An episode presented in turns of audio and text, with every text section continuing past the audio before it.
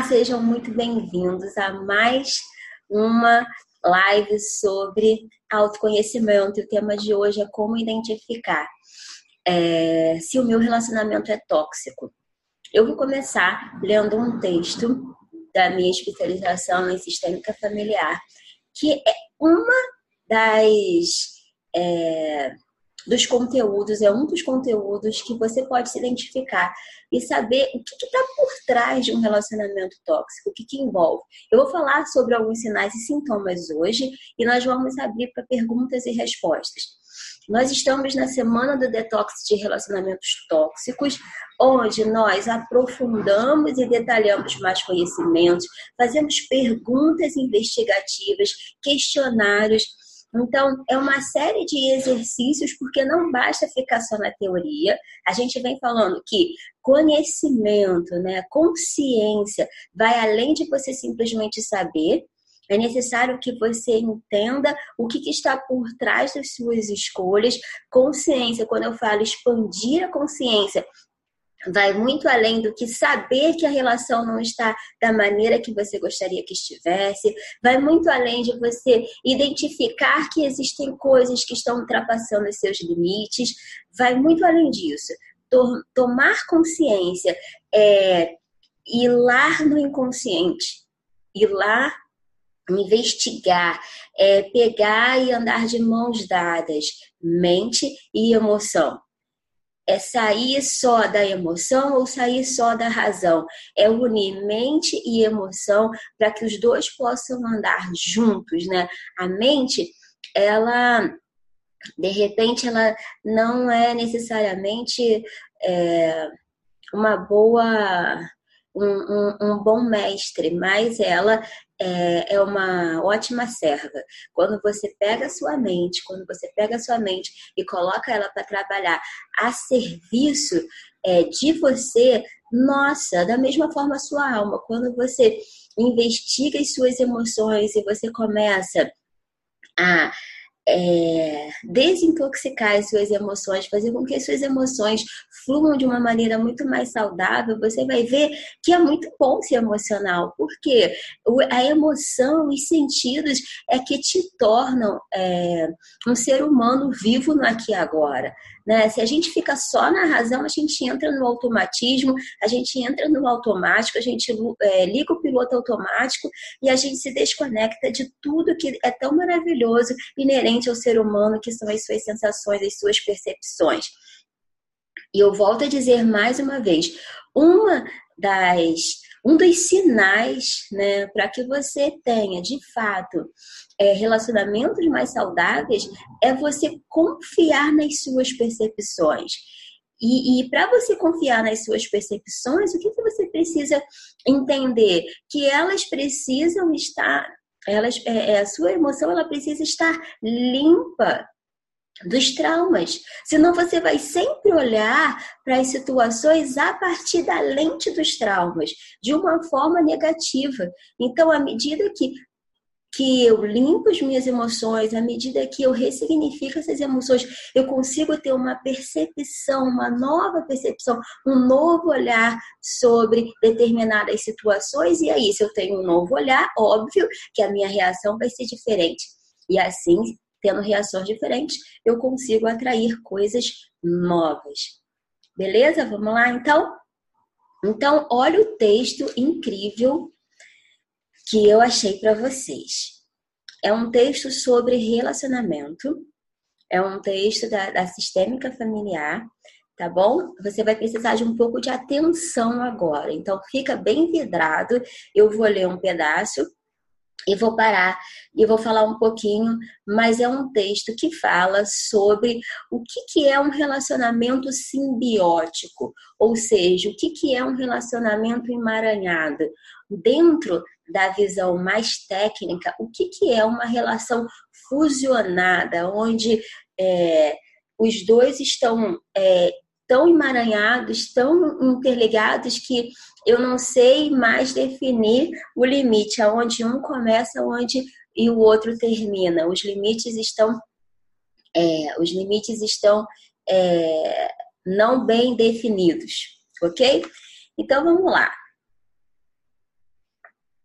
Arranjos recíprocos nas relações conjugais têm sido observados e sobre eles terapeutas de diversas convicções têm escrito muitas coisas sobre há muitos anos. Então, ou seja, os arranjos recíprocos. O que, que seriam os arranjos recíprocos? É, eu vou me emaranhando na minha relação e existe uma retroalimentação, tá? Então vamos lá. O fenômeno da esposa histérica casada com um marido obsessivo, vê aí se você vai se identificando. Ou o do marido demasiadamente responsável, casado com a esposa irresponsável. Ou da esposa doente físico-emocionalmente, que se apoia no marido forte e saudável, tem sido descrito de várias maneiras, como colusão entrelaçada, ou seja, simbiose, fusão. Reciprocidade bilateral, complementaridade necessária, contratos escondidos. E aí que eu quero ressaltar: existem contratos escondidos. Toda relação tóxica, existe um contrato escondido. E você precisa identificar quais são esses contratos inconscientes que você tem feito nas suas relações. Padrões de superadequação e inadequação recíproca, negociações inconscientes, ou seja, você começa a negociar de uma forma muito inconsciente. E aí, quando é que você percebe, quando é que a ficha cai que você fez contratos inconscientes? Quando a bomba estoura. Né? Então, você vai fazendo pequenos contratos inconscientes, você vai permitindo que pequenas coisas é, se estabeleçam nas suas relações, e à medida que você vai permitindo, e aí eu já gravei um vídeo sobre a diferença, a linha tênue entre você ser permissivo e você ser flexível. Né? Então, flexibilidade, ok, é uma coisa saudável que toda relação precisa. Agora, permissividade não. Permissividade tem a ver com os contratos inconscientes que não são saudáveis. Quando a verdade, gente, a verdade, por mais dura que ela seja, é a melhor coisa que você precisa aprender a desenvolver nas suas relações. E é óbvio que a, a melhor verdade é aquela que está dentro de você.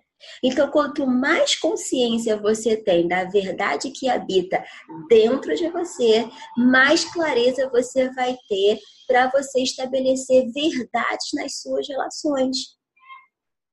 Ok? E aí começa. Aí ele fala.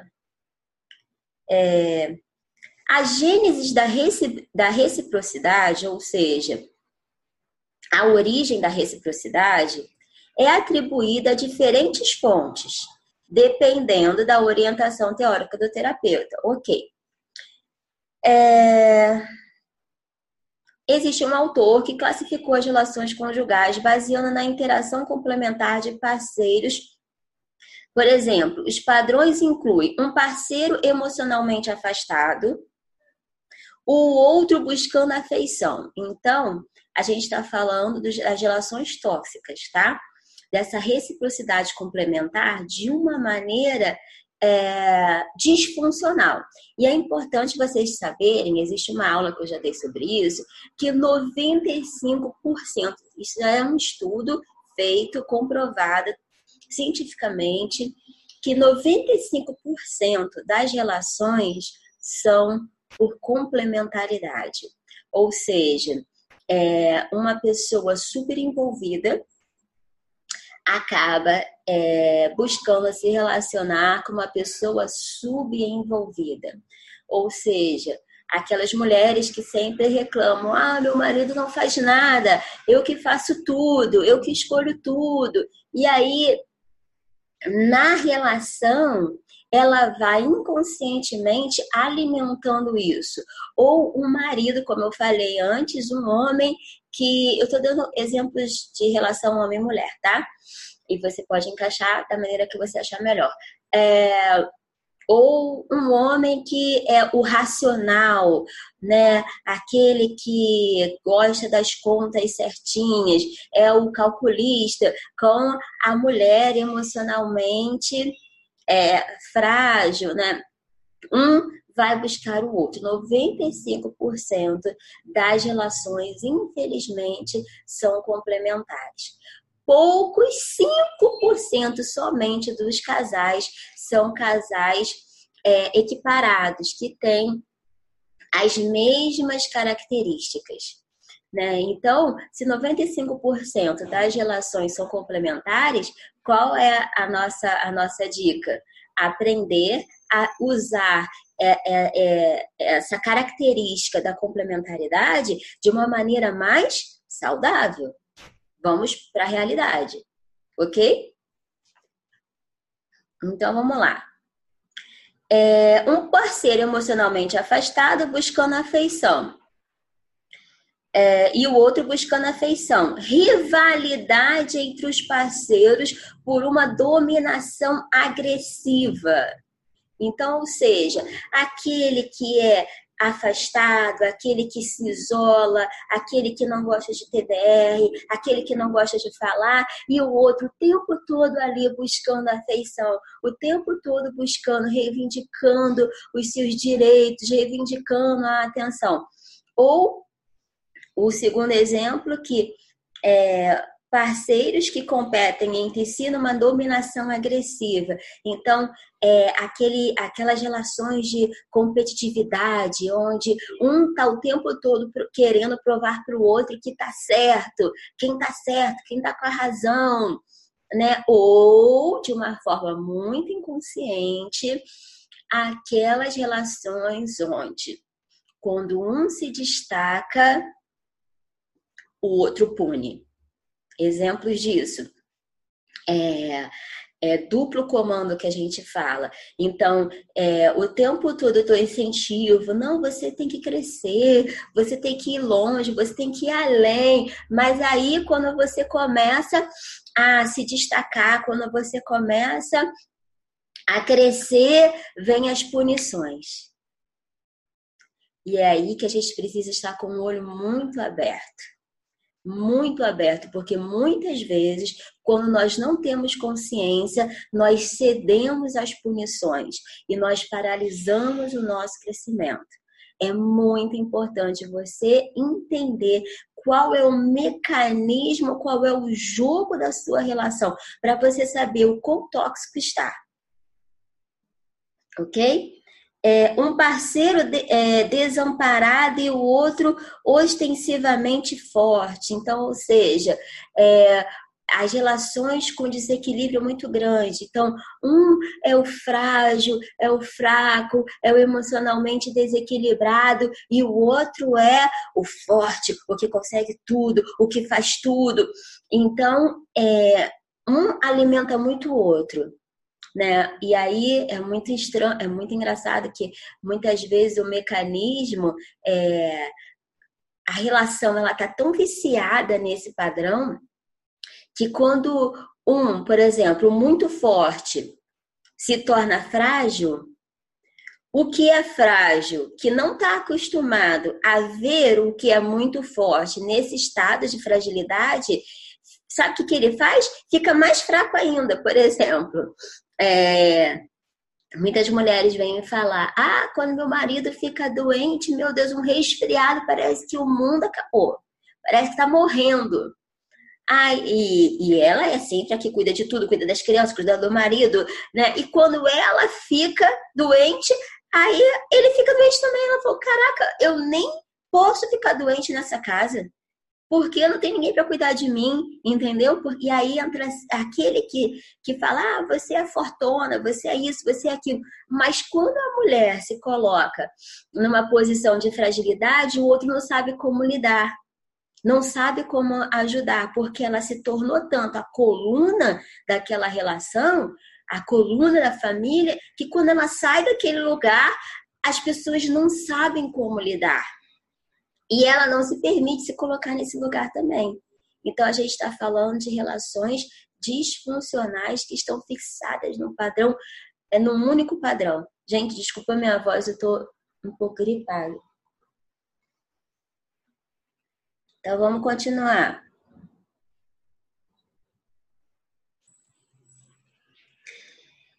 É, então, um parceiro desamparado, o outro ostensivamente forte, mas na realidade procurando o papel de dependente. Então a gente tem que entender quais são as jogadas que estão por trás. O fortão, na verdade, está dependendo do fraco, porque quando ele está na relação, ele só sabe se relacionar com pessoas emocionalmente mais frágeis do que ele. Por quê? O mantém naquele falso lugar de forte. Então, isso tudo a gente tem que observar. É, esse autor postulou que o cônjuge dependente sente-se mais seguro com um companheiro forte Enquanto o mais forte, apoiando o parceiro, ajuda-o fazendo uma aliança com o seu medo. Gente, isso é muito forte. Isso é muito forte. Eu não sei se vocês estão conseguindo captar a profundidade desse texto, mas é muito forte. É, enquanto mais forte, apoiando o parceiro, ajuda-o fazendo uma aliança com o medo inconsciente de desamparo e abandono, ou seja, é a manipulação dissimulada. Eu alimento a fraqueza do outro para mantê-lo naquele lugar de dependente, desamparado. São frases do tipo: se você terminar comigo, quem vai ficar com você? Ninguém te ama tanto quanto eu. Ninguém nunca vai te amar como eu te amo. Vocês estão entendendo? A mesma forma de reciprocidade foi descrita em termos de sistemas. Então vamos lá. É, com um dos cônjuges tomando a posição de desamparo, de modo a controlar o outro cônjuge, a equilibrar a estrutura hierárquica de poder. Então, eu me mantenho naquela posição de frágil para o outro continuar sempre naquela posição de poder, porque eu não consigo me colocar nessa posição de poder. Esta reciprocidade nem sempre é problemática e, de fato, um certo grau é necessário para a coexistência complementar. Foi o que eu falei, 95% das relações são complementares. Ok? Nem sempre ela, ela precisa ser disfuncional, negativa, a partir do momento que eu aprendo a ressignificar o meu lugar. Somente torna-se problemática quando o arranjo recíproco é tirado do equilíbrio de algum modo, Fatores que podem perturbar esse equilíbrio são numerosos e podem vir tanto de dentro como de fora do sistema. Por exemplo, conjugal. Por exemplo, o marido pode ser transferido para uma empresa, pode ser transferido por sua empresa para outra cidade, fazendo com que seja necessário que a esposa se afaste é, da família é, de origem. O arranjo recíproco. Eu serei uma boa esposa para você na medida em que você permitir ser uma boa filha para meus pais. Então, por exemplo, ele coloca, então, por exemplo, o homem teve que, teve que ser transferido por sua empresa. Aí ele vai ter que morar um tempo lá sozinho. Aí o que, que ele faz? Como ele está no lugar da família dele lá, de bom filho, de do filhinho da mamãe, o que, que ele faz? Ele sai desse lugar e aí ele coloca a esposa nesse lugar, falando que ela tem que cumprir o papel de, dele na família dele de origem. E aí vão começando os desarranjos. Então, por que, que eu quis com, começar com esse texto para vocês, que é um texto um pouco mais técnico, mas é que para você entenda o quanto que é, existe ciência e estudo por trás desses arranjos conscientes ou inconscientes que a gente vai tomando nas nossas relações e quais são os desdobramentos disso. Agora eu vou dar alguns sinais e sintomas de relações de que você pode estar é, se colocando numa relação tóxica. Você já se sentiu culpada e com pena de terminar um relacionamento? Você tem um relacionamento ioiô, de vai e volta, vai e volta, vai e volta? Você sempre se envolve em relacionamentos confusos e conturbados? Quando você pensa em terminar, o que pesa mais é o que pesa mais é a perda da família da pessoa do que a pessoa em si? Ah, eu queria terminar com ele, mas eu gosto tanto da família dele. Ah, eu não tenho pai, não tenho mãe na família dele. É como se eu tivesse pai e mãe. Nos, seu, nos seus relacionamentos, evita conversa aberta sobre sentimentos e problemas pessoais. Ou seja, não existe um espaço onde vocês conversam de uma forma profunda sobre os problemas pessoais. Você só fica bem se a pessoa estiver bem. E faz se sentir mal quando você está bem. Então, se você se só fica bem se a pessoa estiver bem também. E quando você é, está bem e a pessoa está mal, ela dá um, ela, ela Ai, Instagram tá fugindo meu, meu rosto. É, dá um jeito de você. A pessoa dá um jeito de você é, é, se sentir mal também. Você se sente culpada quando você tá bem e a outra pessoa tá mal.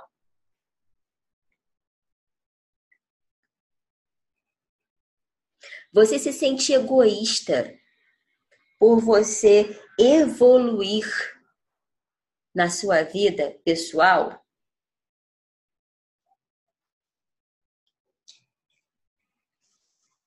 A pessoa não te dá espaço para comemorar as suas vitórias? Você não tem espaço para comemorar as suas vitórias? Você abre mão do seu bem-estar pensando em cuidar do bem-estar do outro sempre. Sempre o outro vem em primeiro lugar. Sempre, sempre, sempre, sempre. Isso é uma regra. Você sempre tem que ser forte, porque você não tem espaço para ser frágil, o exemplo que eu dei. Quando você mostra o um mínimo de fragilidade para ser cuidado, o outro fica mais frágil ainda. Você não tem o direito de ser cuidado, só de cuidar. Ok? Esses foram alguns sinais e sintomas sobre relações tóxicas. E agora eu queria abrir um espaço para é, perguntas né, e respostas para a gente poder é, dar uma direção sobre como que você pode identificar ou aprofundar como que quais são as suas dúvidas a respeito se a sua relação é tóxica ou não. Então vamos lá, perguntas e respostas agora.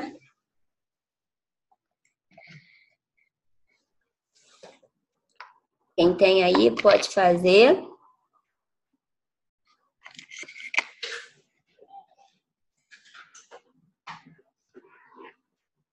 Vamos lá. Quem tem perguntas, só entrar aqui nessa interrogação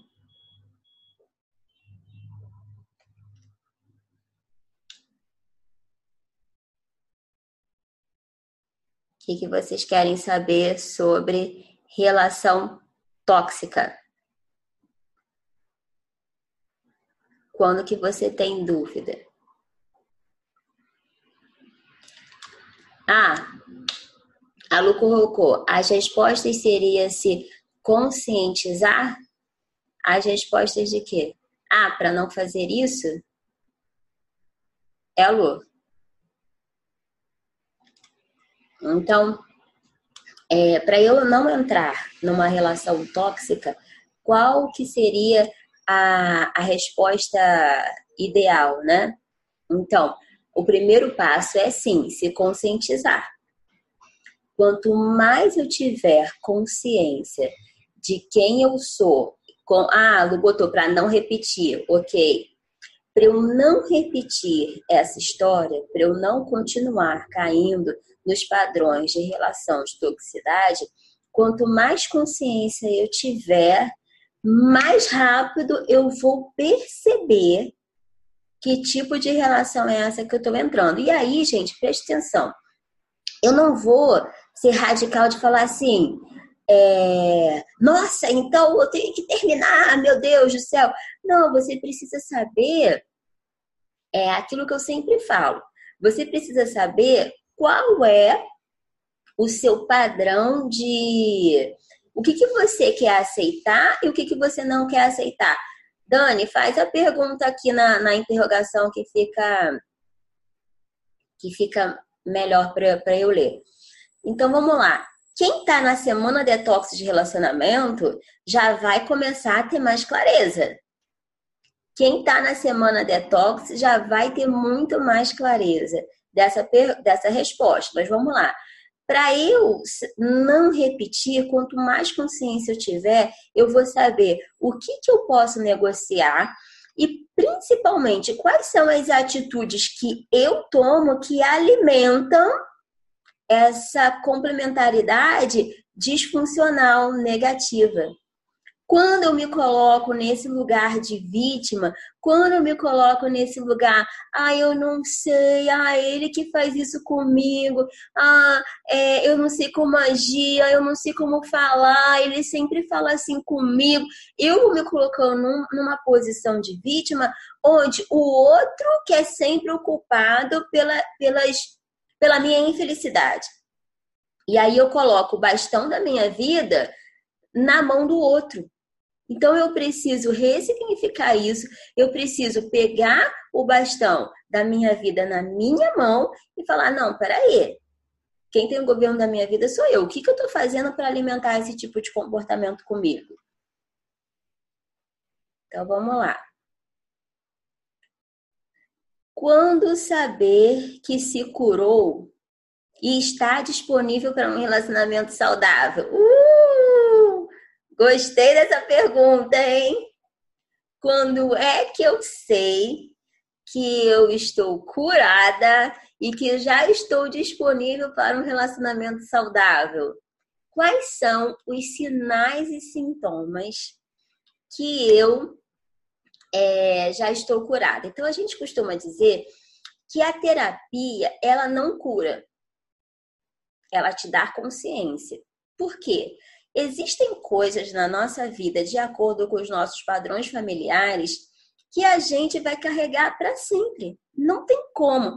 O que, que vai mudar? A forma como eu lido com aquele padrão. Existem coisas que eu consigo ressignificar de uma forma tão profunda que eu mudo completamente o padrão.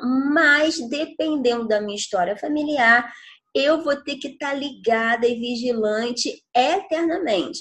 Então, como é que eu sei que eu é, estou é, mais disponível para um relacionamento saudável? Eu preciso ter clareza do tipo de pessoa que eu quero atrair. E aí, antes de eu me envolver mais profundamente, eu começo a observar quais são os padrões de comportamento daquela pessoa. Eu fico ligada, né? Porque as pessoas dão sinais. As pessoas dão sinais. E sim, os sinais daquelas pessoas que eu estou atraindo refletem o quanto que eu já evoluí. Então, o tipo de pessoa que aparece para mim reflete o quanto que eu já evoluí, tá? Então, você vai observar como que é a sua postura antes de ter alguém nas suas relações com as pessoas que estão perto de você. Por exemplo, numa amizade, eu consigo me posicionar? É, no meu trabalho, eu consigo me posicionar? Eu consigo falar o que eu penso sem medo do que as pessoas vão pensar? Eu consigo colocar de forma clara o que eu penso? Eu me sinto culpada quando eu digo não. Esses são alguns sinais de, de que eu já estou muito mais saudável emocionalmente. Então, a probabilidade de eu atrair alguém nessa vibe já é grande. Porque se eu já estou nas minhas relações interpessoais, conseguindo me posicionar, se eu já consigo dizer sim, se eu já consigo dizer não, se eu já consigo expor as minhas as minhas fragilidades e as minhas poten e os meus potenciais, provavelmente aquela pessoa já sabe quem sou eu. Então eu vou atrair, atrair alguém que está sabendo como eu me comporto. Por quê? Porque eu não estou mascarando quem eu sou. Entendeu? Respondido, Paula? Então vamos lá. Quando não se quer acabar com a relação, mas transformá-la por ser uma relação importante.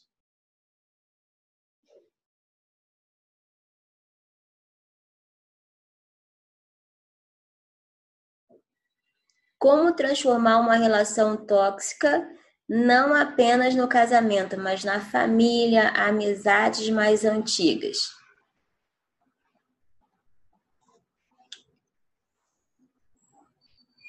Então, é, a pergunta anterior era: como transformar uma relação tóxica não apenas no casamento, mas na família e amizades mais antigas? Então, é, na verdade, quanto mais você ressignifica as suas relações familiares, mais você consegue ressignificar as amizades, o, o, o seu relacionamento conjugal. Então, é, como que eu vou transformar uma relação tóxica? Eu vou precisar saber quais são os padrões de toxicidade. Então, por exemplo, eu preciso observar fazer movimentos e observar as reações. Determinados movimentos que eu fizer, a pessoa vai estar tá sendo clara, vai estar tá dizendo para mim claramente que ela não quer mudar. Então eu vou saber se eu vou querer continuar com aquela pessoa daquele jeito, se eu vou aprender a lidar com aquela pessoa daquele jeito, ou se eu não consigo lidar e aí eu vou pesar se eu quero continuar ou se eu não quero continuar, se eu vou me manter próximo ou afastada daquela pessoa. Por quê? É, eu só consigo me mudar, eu não consigo mudar a pessoa. Então, o que vai acontecer? Eu vou precisar ver como que eu vou aprender a lidar com aquele tipo de comportamento. Se eu faço movimentos, né? E aí a gente vai aprender na semana detox. Se eu faço movimentos para ressignificar aquela relação e eu não obtenho resposta, se eu faço um, dois, três movimentos, aquela pessoa está me dizendo que ela vai continuar daquele jeito. Então aí eu vou começar a pesar o quanto que eu vou ficar mais próximo ou afastado daquela pessoa.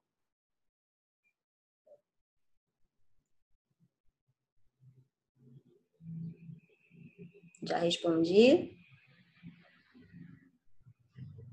Quando não se quer acabar com uma relação, mas transformá-la por ser uma relação importante. Então, exatamente isso que eu falei. A gente começa a pesar. Eu quero ou não quero abrir mão dessa relação?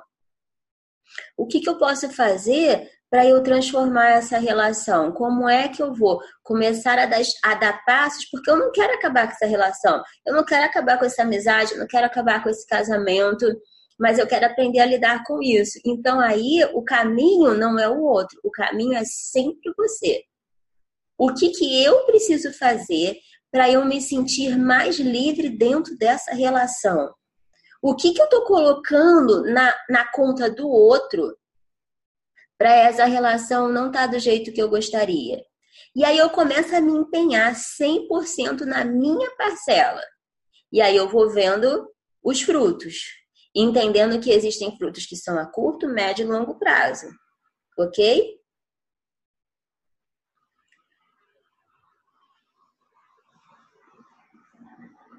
A Cris está falando, nós vamos é, falar sobre esses pontos na semana. Cada um desses pontos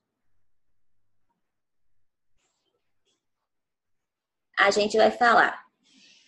Posso entrar no papel de muito forte até para relacionamentos? Mas é óbvio, o tempo todo. O tempo todo. O, o lugar que a gente ocupa dentro é, da nossa família vai ser esse lugar que a gente vai ocupar em todos os lugares que a gente vai. Né? Então a gente vai detalhar um pouco mais sobre isso na semana detox, mas isso é muito importante a gente ter essa clareza, né? Se a gente se coloca nessa posição de muito forte, quando na verdade nós somos frágeis, a gente vai carregar isso em todas as relações. E aí, se eu me coloco numa posição de muito forte e eu não tenho clareza sobre o que, que eu estou disposta a assumir, é muito provável que eu atraia pessoas fracas. Porque 95% das relações são complementares. Então, que tipo de força é essa? Por isso que a gente precisa equilibrar muito bem os nossos potenciais e as nossas fraquezas. Por isso que quanto mais verdadeira você for, mais clareza você vai ter nos relacionamentos que você vai atrair.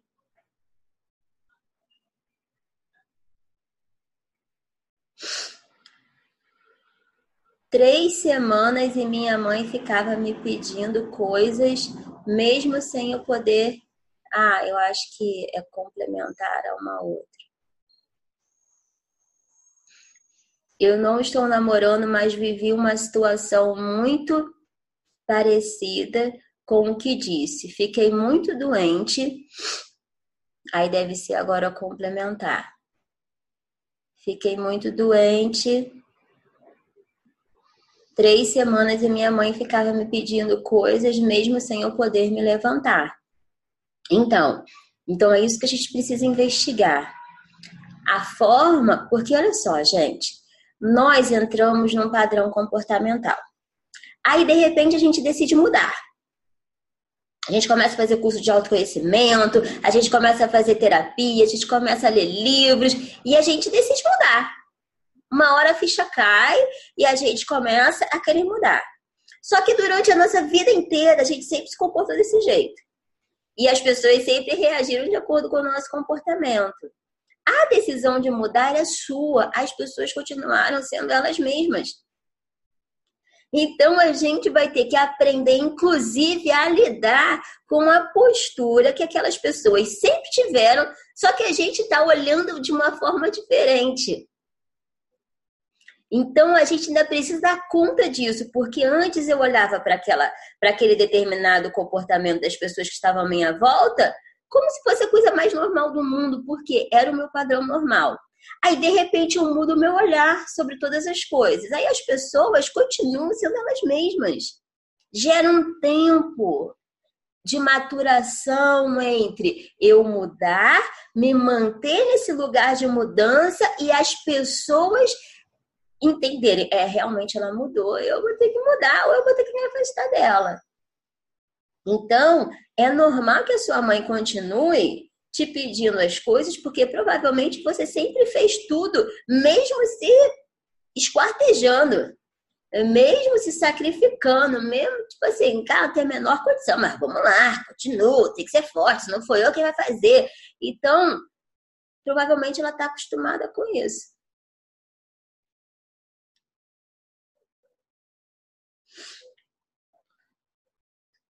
Estou em restauração de um casamento, mas vejo as mesmas atitudes se repetirem. Então, Cris, você vai ter que observar, né?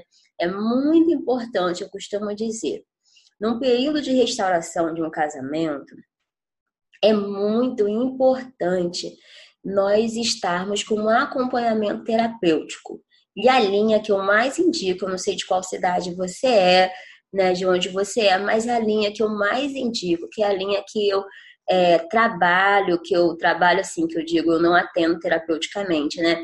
Mas a linha que eu mais, é, que eu sou trabalhada, que os profissionais à minha volta trabalham, é a linha que eu acredito de um que trabalha no aqui e agora, olhando lá para a raiz, para as causas, é a terapia sistêmica familiar. Terapia breve sistêmica familiar. O breve já está dizendo, uma terapia breve.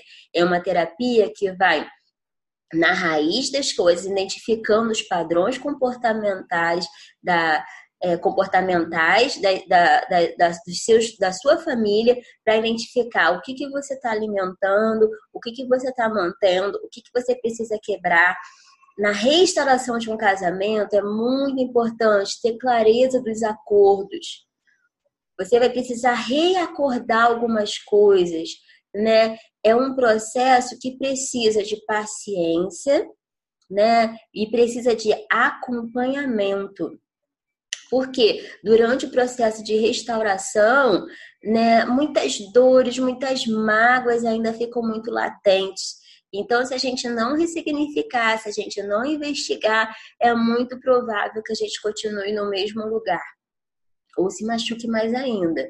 Então, eu aconselho, né, duas coisas: entender que existe um tempo entre restaurar entre mudar o comportamento e ver a restauração no casamento, eu quero te dizer que é totalmente possível. Quem está no processo de restauração é totalmente possível, gente, restaurar um casamento. Vai depender o quê? Do nível de entrega que o casal quer ter, vai depender do nível de fé que aquele casal tem, vai depender do nível de arranjos e rearranjos que eu falei no início da live. Se você não estava no início, depois você pode assistir a gravação. Tá bom, Cris? Mas é totalmente possível, tá? Eu vejo muitos casais sendo restaurados. Infelizmente, alguns é, não é possível porque a pessoa não quer, é necessário que os dois é, que os dois queiram, né? Então é necessário que os dois queiram muito ressignificar, abrir mão de algumas coisas que viveram. Então, é necessário perdão, né? É, é um processo, mas que é possível, é possível.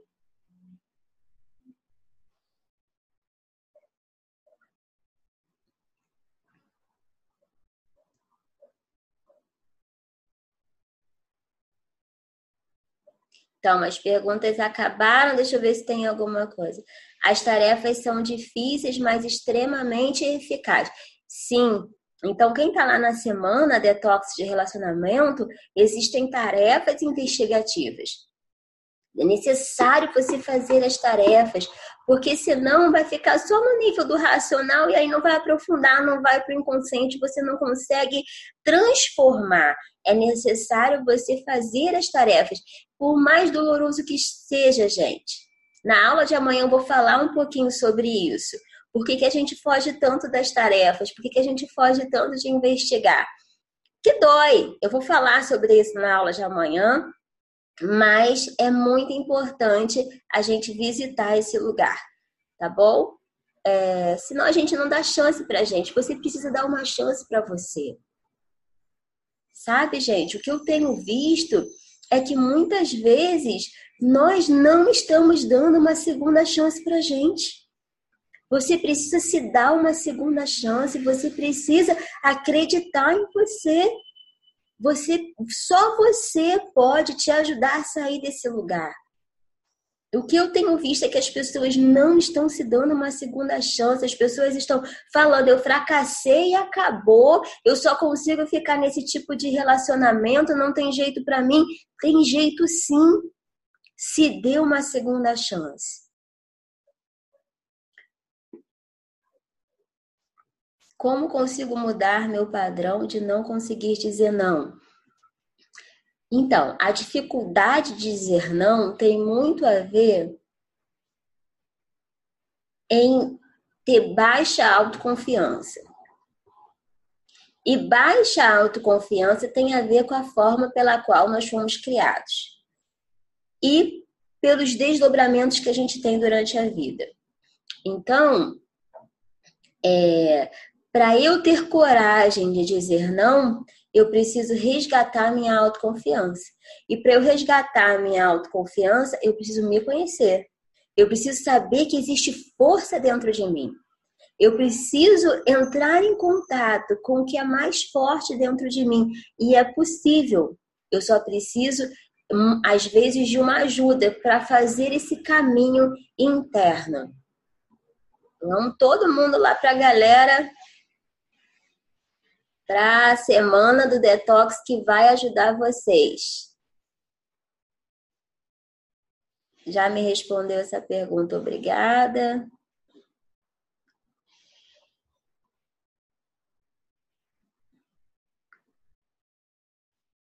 Ok? Então já respondi, galera. Mais alguma pergunta? Mais alguma pergunta? Vou encerrar então por aqui. Deixa eu ver se tem mais alguma pergunta aqui. Não. Ok. Espero que vocês tenham gostado da live de hoje. Foi uma live é, mais rápida por conta é, eu tô um pouco gripada. E a semana detox tá bombando, galera. O pessoal tem mandado mensagem falando que já gostou muito do primeiro dia. Mandem suas dicas pra gente, o que que tá sendo, o que, que vocês é, querem que, que aprofunde mais, tá bom? Porque a gente tá aí nesses quatro dias, nós estamos nesses quatro dias de desintoxicação mesmo. Preparamos tudo com muito carinho para vocês Vem com a gente, vai ser incrível, tá bom? Eu vou encerrar aqui a gravação, mas continuo aqui com vocês na live. Mais uma pergunta? Ter vivido uma relação tóxica e não querer mais se relacionar saudável? Hum, vou falar disso na aula de amanhã da semana detox ter vivido uma relação tóxica e não querer mais se relacionar é saudável, muitas vezes faz parte do processo. Não vou dar todas as respostas aqui, porque tá, isso daqui está na aula de amanhã. Mas é tendencioso né, que a gente é, fique com medo de se relacionar de novo. Por quê? Porque eu tô com medo eu tô com medo de passar por tudo aquilo de novo, eu tô fugindo da dor, né? Então, faz parte é, desse processo, mas quanto mais eu confio em mim, quanto mais eu vejo quanto que eu desenvolvi ferramentas, que eu não sou mais a mesma pessoa que eu era, quanto mais fortalecida eu fico, mais encorajada eu, eu fico para eu arriscar coisas novas. Porque eu começo a confiar na minha percepção, eu começo a, a ver que hoje eu tenho muito mais capacidade de escolher, de observar do que antes. Então, a probabilidade de eu passar por decepções, normal, toda relação tem, mas eu viver as mesmas coisas? Provavelmente não, porque agora eu já me tornei uma outra pessoa. Então, quanto mais você se cura, quanto mais você entra no processo de transformação, mais coragem você tem de entrar no novo processo. Mas eu vou